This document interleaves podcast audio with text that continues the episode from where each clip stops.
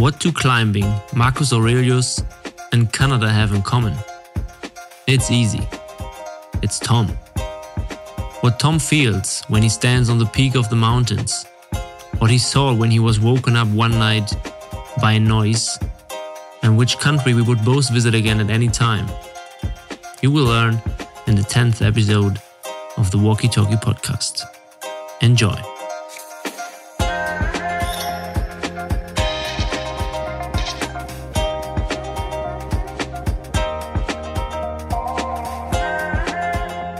Walkie Talkie podcast.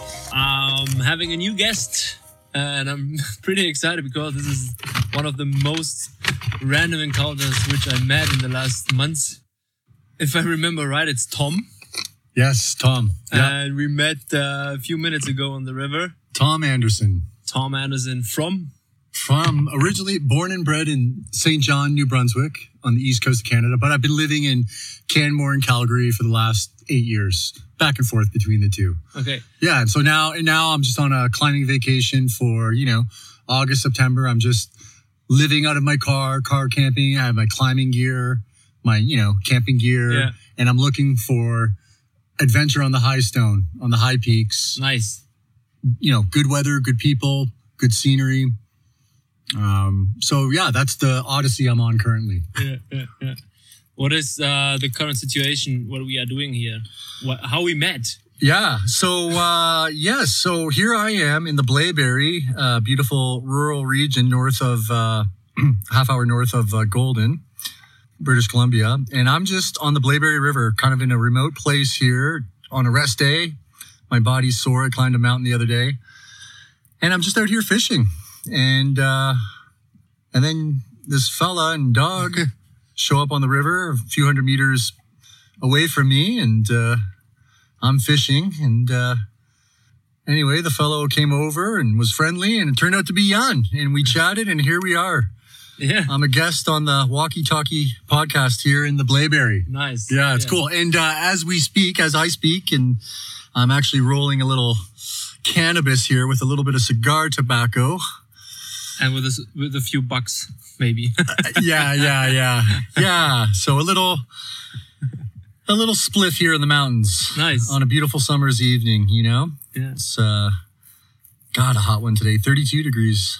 Yeah, it's pretty hot at the moment. And to be honest, we didn't have the best view at the moment here because of all the fires around us. Mm-hmm. Yeah. but fingers crossed that it's getting better next week. Hopefully, rain is coming. yeah. How did you end up here? What is your Yeah. situation?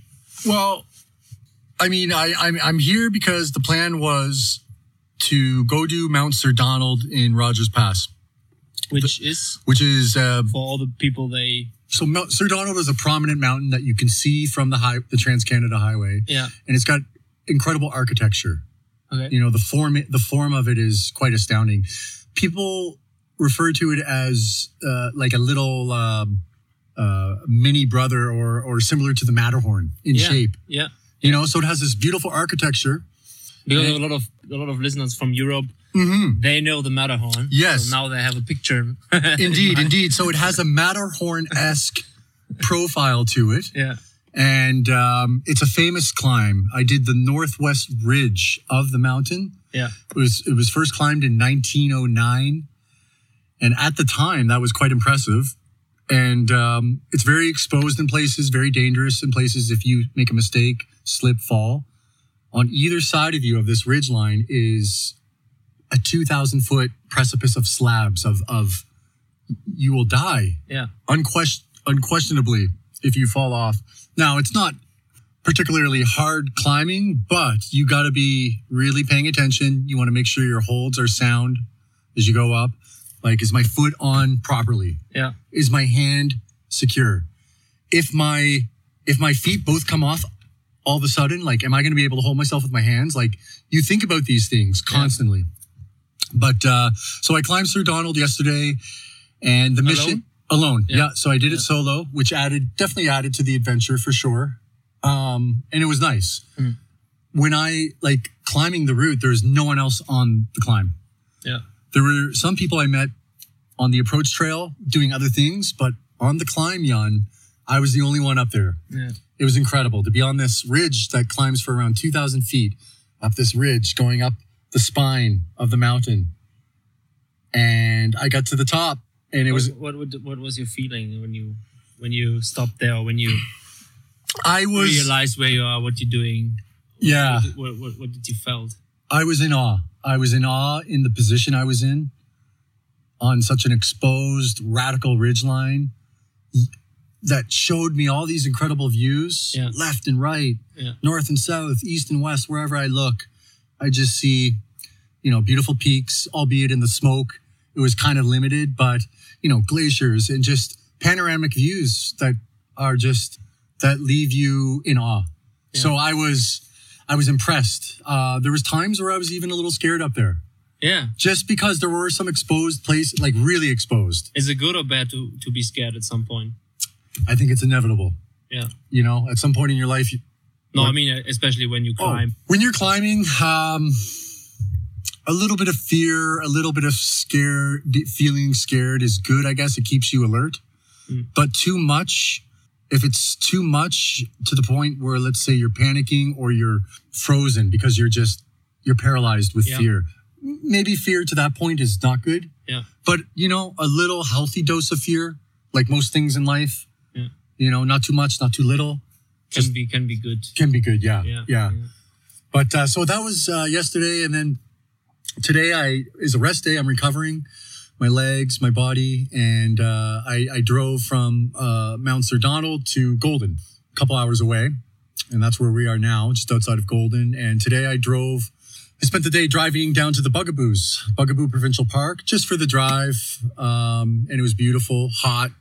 Another another thing, I I already know now a bit about the bugaboos, Yeah, man. but tell the people what are the bugaboos. That sounds for me interesting, and I think for the listeners as well. Sure, yeah, it's a funny name. So the Bugaboos, simply put, it's just a provincial park in British Columbia. Yeah. So it's a provincial park, and it's uh, it's a mountain park, you know, in the Purcell Mountains, and it's uh, they're granitic, massive granite towers that look like Patagonia, Yeah. with glaciers skirting the, their bases all around. Just incredible. And uh, it's a it- it's a magical climber's paradise up there because granite rock, as a climber, is typically really good stone. Yeah.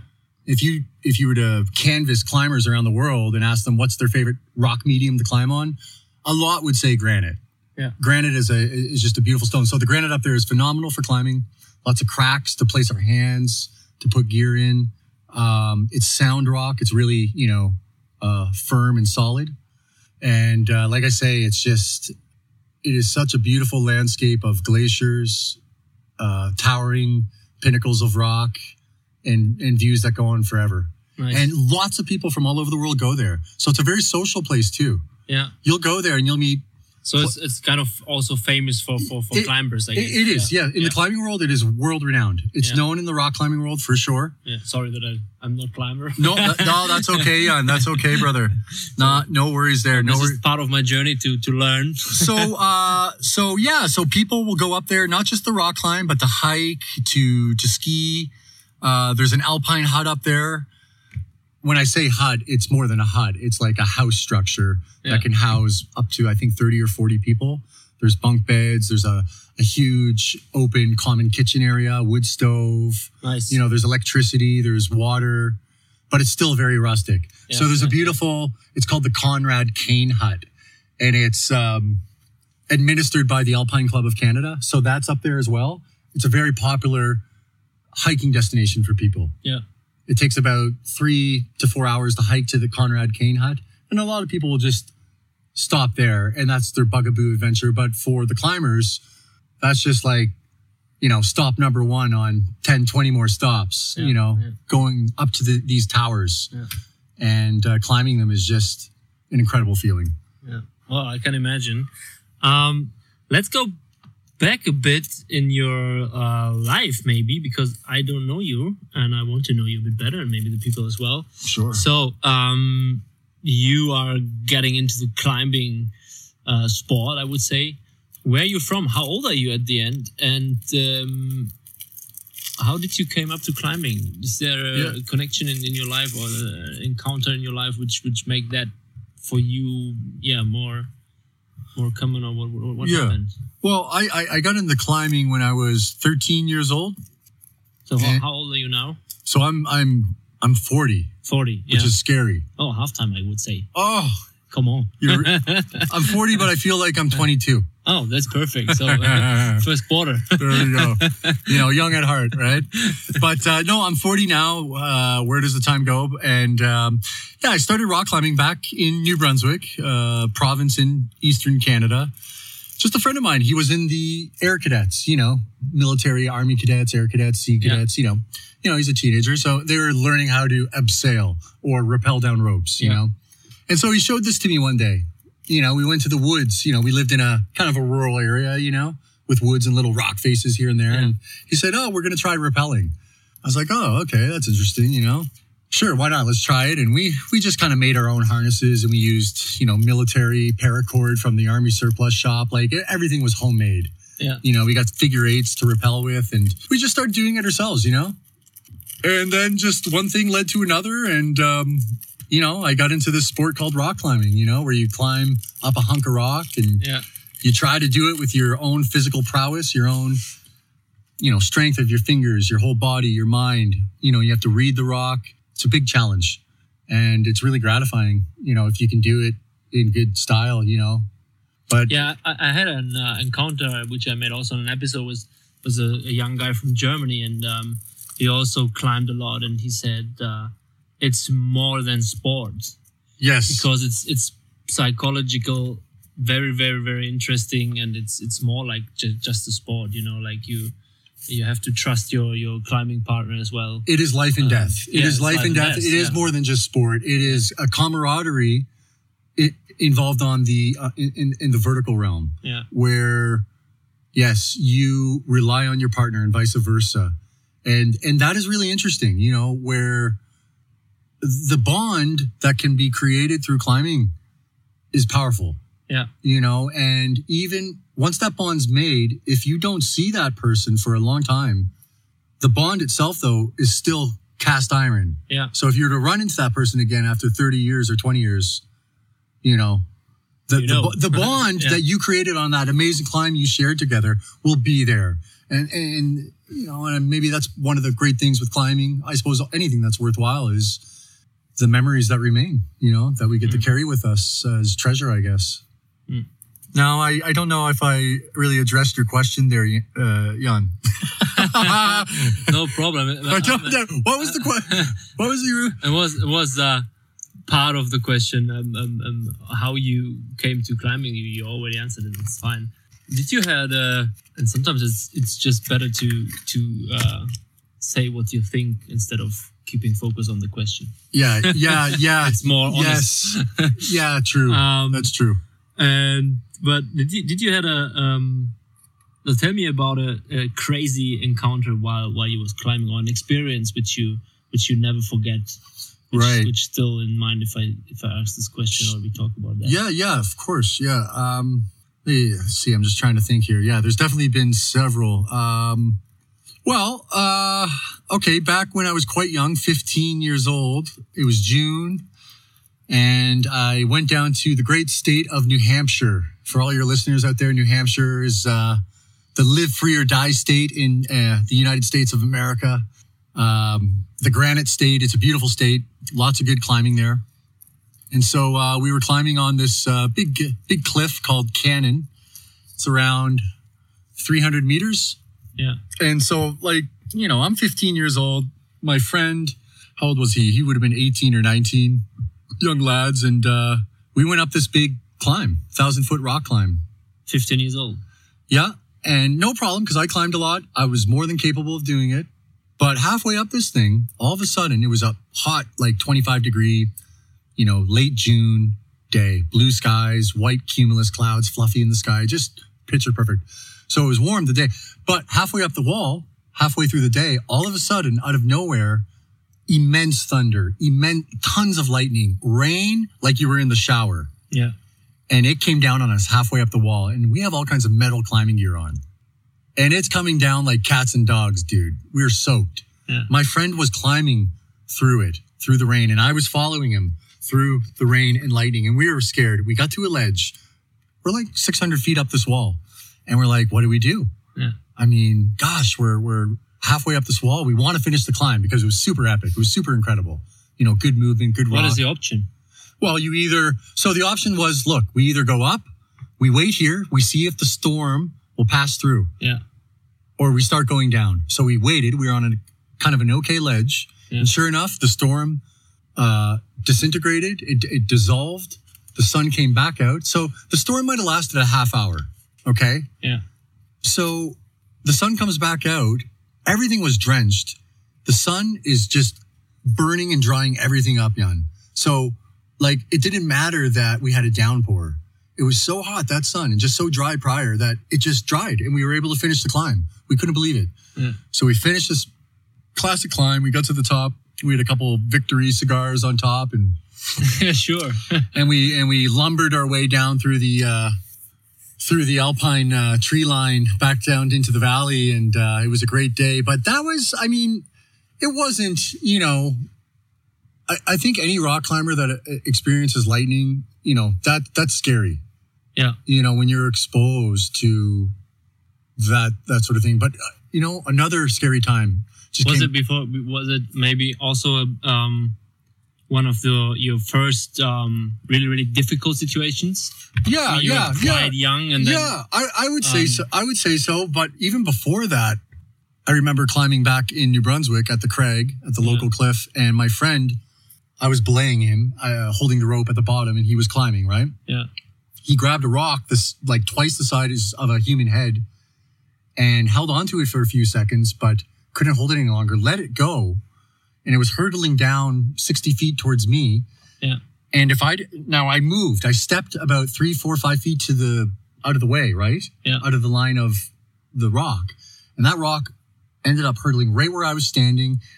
It hit a tree behind where I was, and it gashed the tree. Like it would have decapitated me yeah, if I if I didn't have the wherewithal to move three, four feet. You know, yeah, yeah, yeah. very, that was very scary. Now I was only I was only young. I, I mean, I shit, I was fourteen or fifteen. Like it, it would have happened around the same time as that uh, Cannon Cliff uh, thunder and lightning rainstorm um, that I told you about. How do you feel when you when you uh, I mean, these talk, things. talk about that now and, Well- and, and look back? I just look. They're fond uh, memories of adventure, of uncertainty, uh, of adversity, and overcoming it. Yeah, So that's how I look at it. Yeah. Uh, fond, like fond memories. You know. yeah, yeah, I mean, look, those stories aren't, you know, earth shattering by any stretch of the imagination. I know, but hey, man, when you're in nature and you know you're at the mercy of the elements, it, it is real. Like Yeah. you know, and unless you've been in those situations, it's it's hard to appreciate it. yeah, yeah, sure. You, you know, yeah, you know, it's not like I was on a, yeah, I, well, and then there was another time actually, like 20 years ago, I was in the Bugaboos, and one we were so exhausted, the three of us, we were far into the park, and we were going back up a, a col between two mountain peaks, Yeah. and there's glaciers all around, and as we were going up this col, we we couldn't finish it. We were all too tired. We had to stop, set up camp, but we set up camp in an ice gully. So there was a, a glacier ice fall above us, and we were in the fall zone. And it was above us by maybe 500 meters or so. Stupidest thing we could have done. So we, we, we go to sleep that night. I don't know. It's like, you know, 9, 8 p.m. or whatever. In the middle of the night, I woke up. I don't know why to this ominous cracking, booming sound. And I knew right away it was the, it was coming from above us. I could tell from the, just the sound. And I got my, I, I quickly, uh, woke up my two friends on either side of me. I happened to be in the middle. I Said, guys, get up. There's ice coming down. We got to get out of here. And we all thought we were going to die. I was, I was bracing for impact. Also, you, you you really thought you. Yeah, I really, I it's really, not like like uh this Yeah, is Mm. the, the- part of the story. so this is really the feeling. this was had. really the feeling. So Yeah, you got to understand it's four in the morning. Yeah. It's quiet. The stars are out. yeah It's a brilliant, inky black night up, up in the bugaboos, you know, incredible. I woke up for some reason to this sound and like, like I bolted up, my back bolted straight up like a springboard, like really quick. And I'm like, and I hear, as I say, the cracking of the ice, the falling of the ice. And I knew, I knew it was the shit above us. Now, obviously, it didn't hit us, but in the tent when we heard it, cascading and everything, all of us were preparing for impact. I was really But preparing. couldn't see really. I couldn't see. No, you couldn't see anything in the tent. Yeah. And for about two or three minutes, this this almost panic Mm. gripped all of us, and we're like, "Holy fuck, guys, we got to get out of here now!" And so we all got up at that moment, packed our shit as quickly as we could, and we got the fuck out of there. Mm. Really scary though, because it could have come our way. It didn't come our way, but it could have. And uh, anyway, that one springs to mind in terms of like scary moments, rock climbing, being in the mountains. You know, I could go on with more Yeah, yeah. dumb yeah. little things, but I don't. I I, I don't want to. You know, people are falling asleep. You know, I don't. Ah, I don't think so. Um, do you have uh, some uh, personal, or maybe yeah, a person which you um, I don't know, which gives you positive or, or incredible impact, which you follow or which you think this is a person which thinks my way? hmm hmm Because some of the reasons why I'm doing the podcast is to give people a voice which nobody knows. Not nobody, but I think every random encounter has or could tell something uh, which is Mhm. interesting. Mhm. And then maybe um, for some people, maybe Yeah, No, I mean, I- you know, I, I I think every every literally every individual has something to say. yeah, Now, the art the art of storytelling is a craft, and some people are better at telling stories through a better vocabulary, the intonation, how their voice fluctuates, how they show expression through the tone of their Yeah, voice. Do you know what I mean? Like, yeah. so some so some people are very animated storytellers, conversationalists, but regardless whether or not somebody has that ability to talk in a very you know polished way, yeah, everyone has something worthwhile to, to say and to share and to impart. I, I, I do agree with that, you know, Yeah. because we are in a in a celebrity obsessed age. yeah, We're obsessed with fame and popularity and money and materialism. You know what I mean? Just in a general sense, right? yeah, but you know there's a lot of smart people out there people that are aware that sense that this feels phony this feels artificial this doesn't feel human you know what i mean? Like yeah, sure, yeah, everything being zeros and ones and everything being like work living in a condo in a gridded city you know? There's almost like civilization for for all it's good for uh, it can almost be too much. Like it's discouraging toxic. Yeah, you know? Yeah. i mean but i suppose it depends on your attitude and how one's feeling Yeah, to, to come uh, but to come back to the to my question, do you have a, do you have a, a person or a, role model when Oh, you were young or when or still, yeah. or do you? Um, Um, so when I, I, I mean, in terms of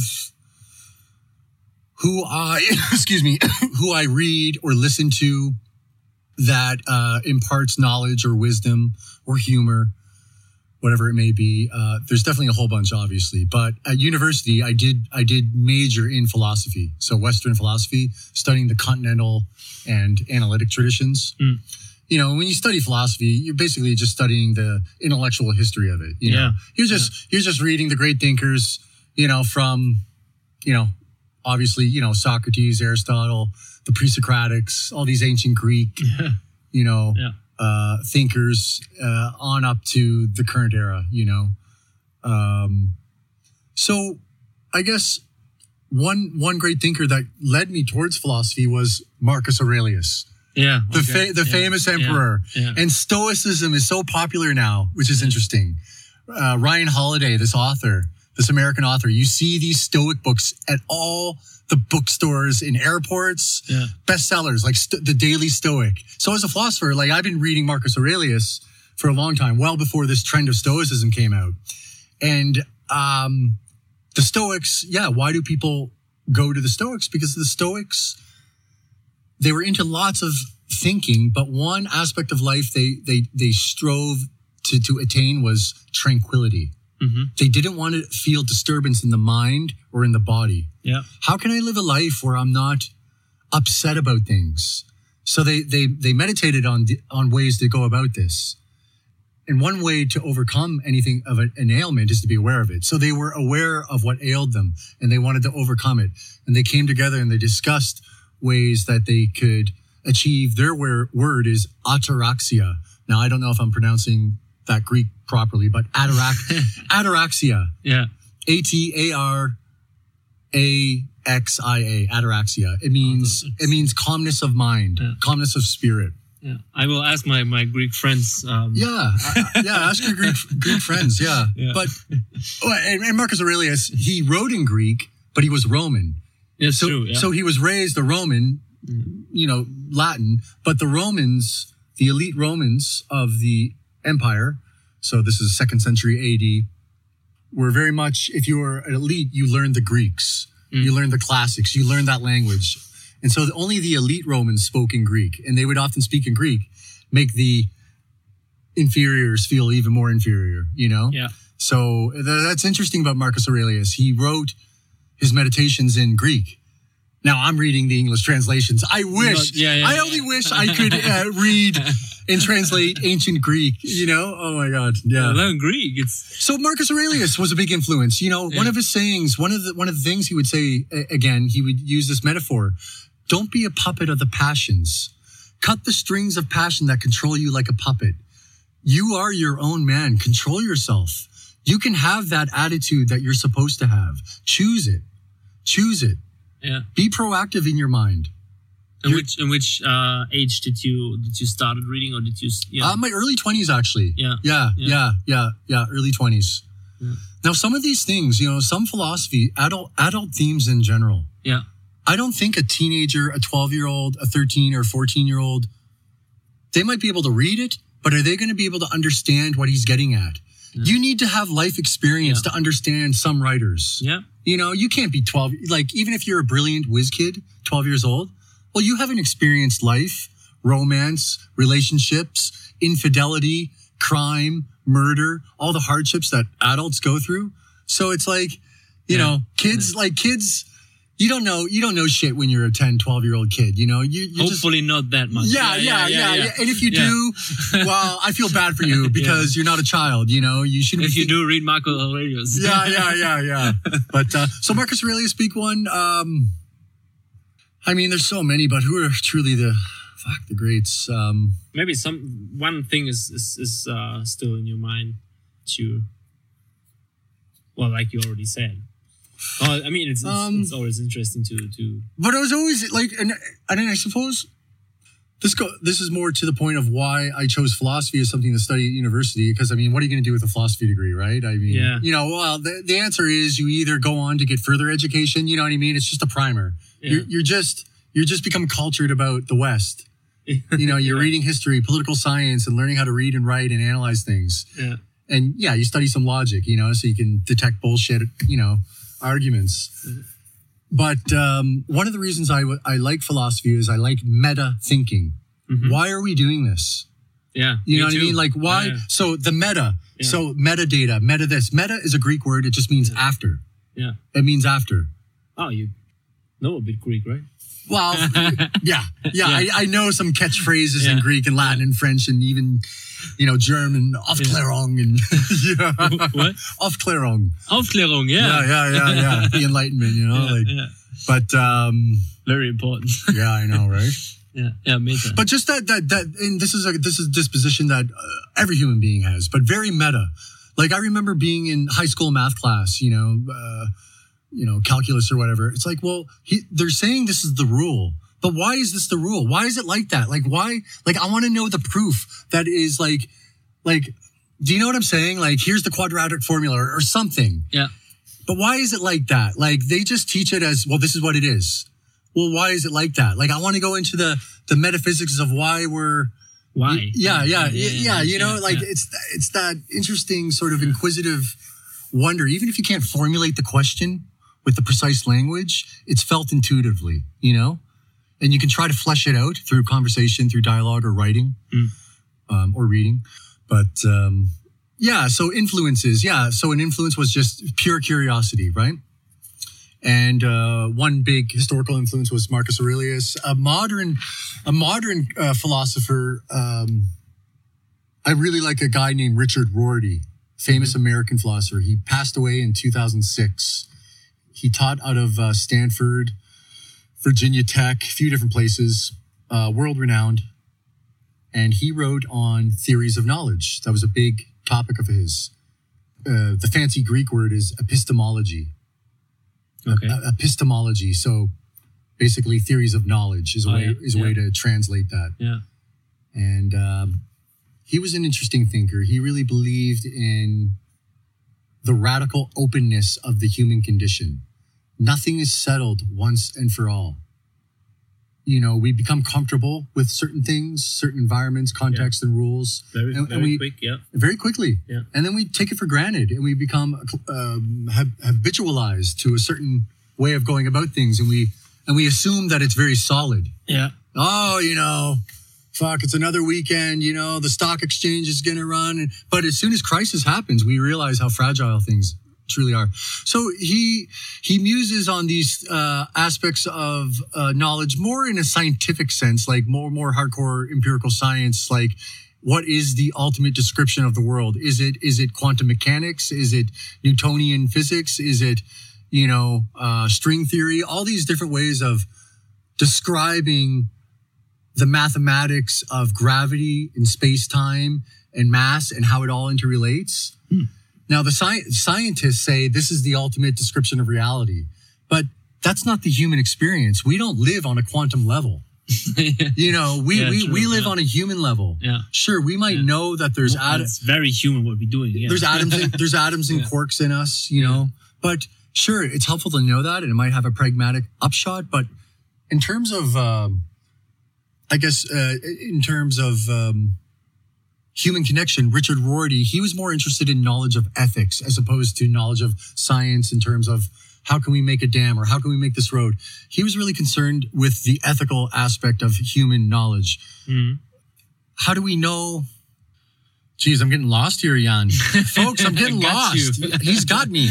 But I wanted to say one thing. Look, I- with Richard Rorty, so so the various sciences try to describe whatever domain they're in, whether it's psychology, biology, uh, you know, neurophysiology, cardiology, whatever it is, mining. You know, here's a great quote by Richard Ward. Do, do you uh, see a connection between your? I mean, of course you see, but between climbing and these guys which you talked about. Um.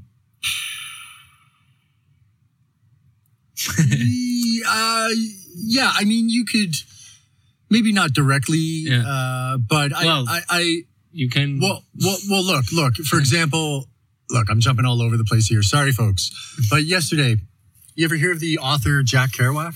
no. Okay, Jack Kerouac is a famous American author.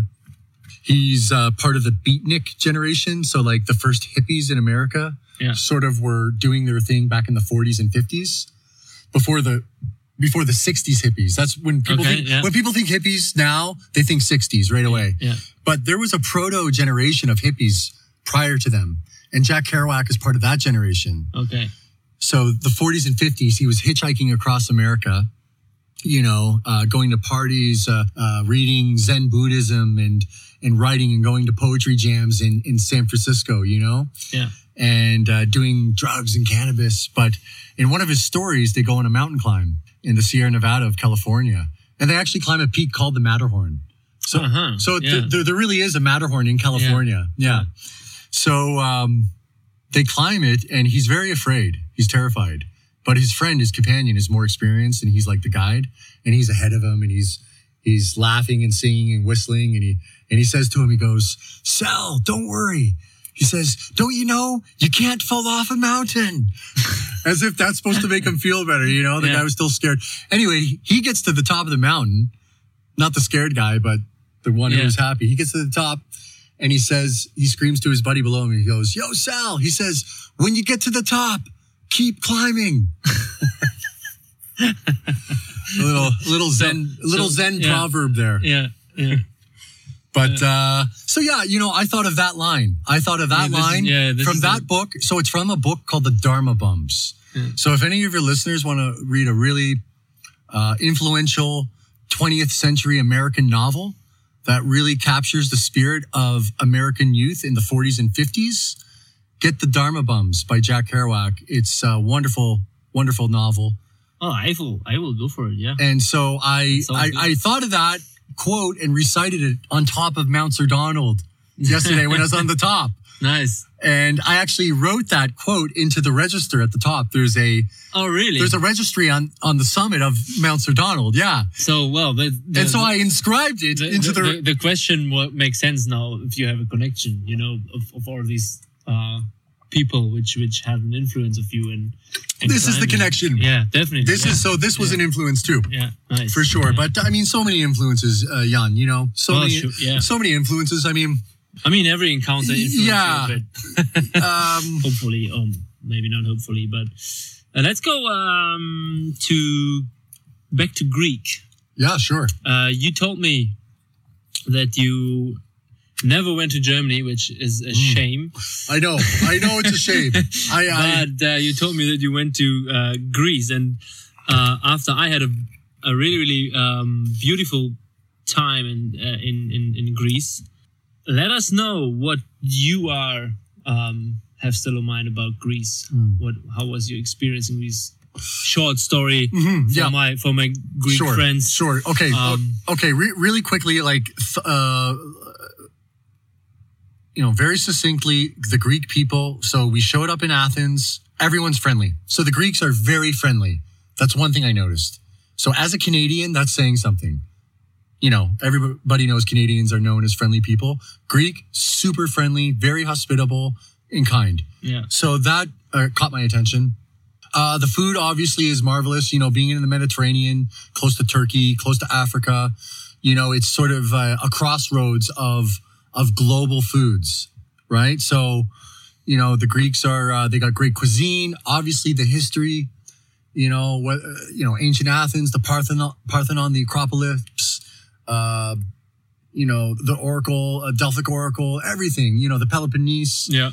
the islands, the Aegean Sea, the the turquoise waters along the coastline. You know, those translucent, you know, Caribbean looking. It is. Yeah. You know, Yeah, it, it yeah, truly is tropical looking waters. You know, just absolutely enchanting. You know, and the smell. If you if you if you go outside the cities and you're hiking along the hills, often they have wild herbs growing, like Yeah. thyme, Yeah. thyme and sage and whatever other herb it is, and it's just aromatic everywhere along these hillsides. Yeah. So I was absolutely blown away by Greece. I would recommend it to anybody, and I am just chomping at the bit to return. So that's my general. Nice. Yeah. No, I'm totally agree. Kept it simple. I stayed on point. I Yeah. didn't deviate there. I'm I'm I'm hundred percent agree with with your uh, with your feelings about and, and, and uh, about Greece. Oh, and another thing too about Greece, which I found interesting, was you could drink a beer on the sidewalk, or like have an open beer, Oh, that's Europe. like and Yeah. okay, that's Europe. Yeah. Okay, well there we go. Like as a as a Canadian from North America, you know we're so conservative and uptight here. Yeah, it's the other Yeah. way around. If I came here and you have to hide your beer, Yeah, you know it's like oh my god. paper bag or something. Well, yeah, I, I was I was impressed with the the the liberalness of the. Yeah. But here in the wilderness, we don't have to uh, hide our our beer, our can. No, no, in the wild. That's right. That's right. Yeah. We're free here in the uh, the Rocky Mountains. Um, nice. Before I say big thanks for for your time and for your Yeah. for your honest um, voice and your your yeah that you share all your all your thoughts with me, which Mhm. is I yeah. You're welcome, do, do you have a question about Um, something in life? Well, I guess a general question. Well, I'm thinking of one question that isn't related to you, and then I'm, I'm also thinking, well, maybe I should ask you a question. Um, well, we're, we're well, we can well, we can okay. both talk about the So, question. well, okay, uh, about okay, about you then, about you, Jan. What is? Uh, do you have a goal, uh, like maybe a long-term goal, whether it is a career, uh, a project, a hobby, whatever it is? Do you have uh, what what what is a long-term goal that you may have? It doesn't ma- matter what it is. Yeah. Um, a long term goal is um, definitely to give as much people as possible on my journey through life good vibes. Nice, man. Good vibes, Mhm. much love, Nice. um, and the the feeling that that you are can do something for a better world or for your better life or for Mm. for for for something which is maybe you think before it's not possible whatever maybe yeah i can influence a few people hmm in a positive way this is um this is a goal which i already had still have and i will keep Mm. going not with pressure just Mhm. because it felt good for me hmm um to do this and to, Mhm. to, to share this this way hmm yeah hmm but there are another goals as well yeah but this is one of my goals Now, I revealed my age to you. How old are you? uh, 31 Oh, you're 31. See, I would have guessed younger.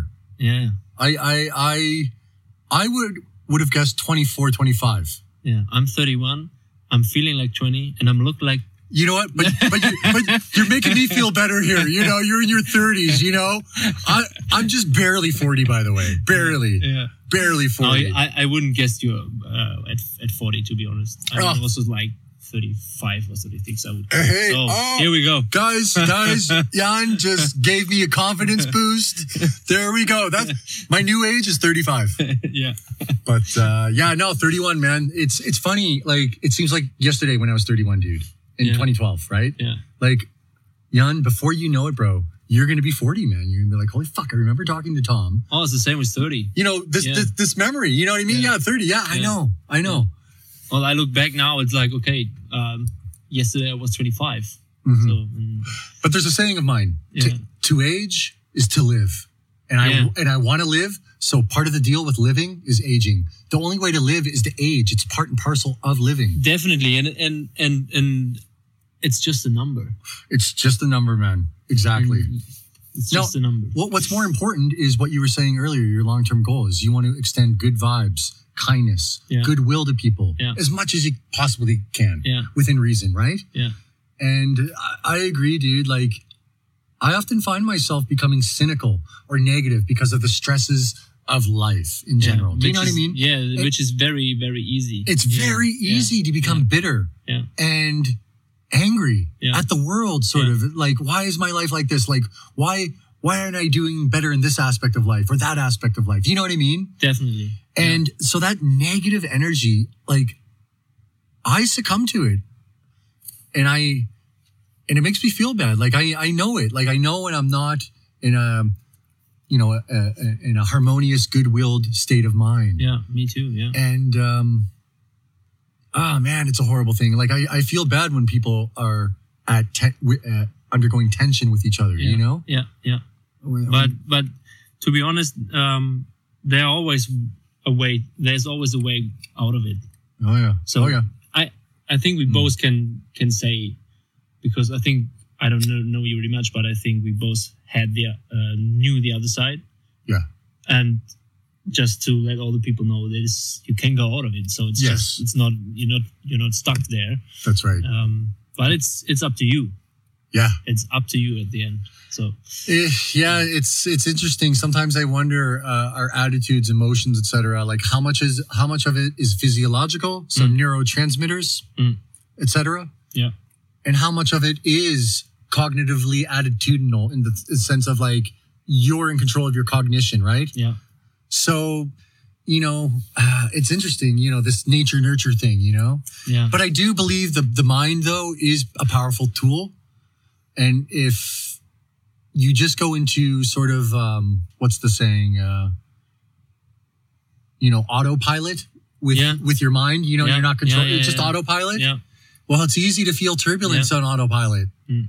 You know, you gotta you gotta really you gotta grab the controls sometimes, Yeah. and when you grab, Yeah. Go ahead. No, that's Yeah. that's uh that's a uh, for me it's a beautiful uh finish finish line. Some at some some point you have to go out of your autopilot and, and take control back.